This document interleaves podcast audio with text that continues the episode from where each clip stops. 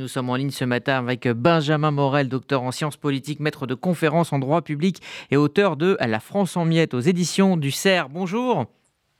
Bonjour. Merci d'être avec nous euh, ce matin. Alors Sophie Binet regarde droit devant, on vient de l'entendre. Euh, Sandrine Rousseau de la France Insoumise promet euh, d'utiliser toutes les niches parlementaires pour remettre le sujet des retraites dans le débat. Est-ce qu'il est possible pour le gouvernement, dans ce contexte-là, de tourner la page? Bah, il vous a pas échappé qu'on était face à une querelle d'agenda. On a une opposition et on a des syndicats qui veulent pas tourner cette page. On a un gouvernement qui aimerait bien, en effet, passer à la suite de l'agenda. Le problème pour les syndicats, c'est que, eh bien, il est difficile de mobiliser sur le temps long dans le cadre de manifestations, etc. Donc, il va falloir renouveler les modalités d'action et la question est comment. Le problème pour le gouvernement, c'est que tourner la page, oui, mais pourquoi? Et euh, c'est-à-dire pour ouvrir quelle nouvelle séquence? Il faudrait un nouveau projet, il faudrait une nouvelle possibilité de mettre quelque chose à l'agenda.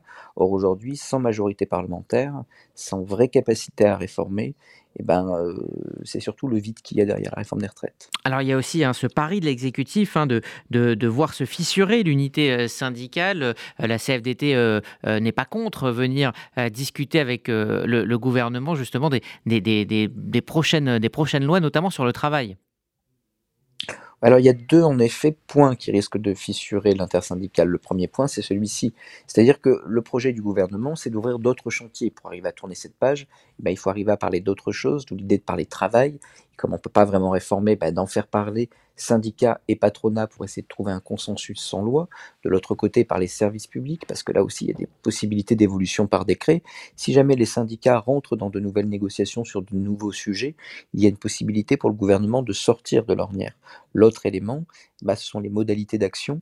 Est-ce que les modalités d'action, qui seraient des modalités d'action hors manifestation, ou par exemple les coupures d'électricité, peuvent conduire euh, à fissurer l'intersyndicale il faut bien continuer à maintenir le sujet dans l'agenda euh, médiatique et politique, mais en même temps, eh ben, euh, quel en est le prix?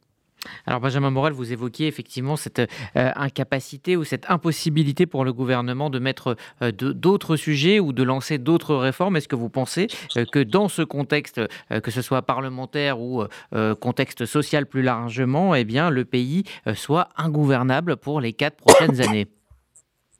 Alors, est-ce qu'il y a une ingouvernabilité? La réponse est non. C'est-à-dire que le pays peut être gouverné, mais gouverné dans quelle mesure? Est-ce que gouverner, pour reprendre les termes d'Elisabeth Borne hein, dans une interview euh, récente à vos confrères du Monde, je crois, est-ce que gouverner, c'est administrer? Auquel cas, oui, il n'y a pas de problème.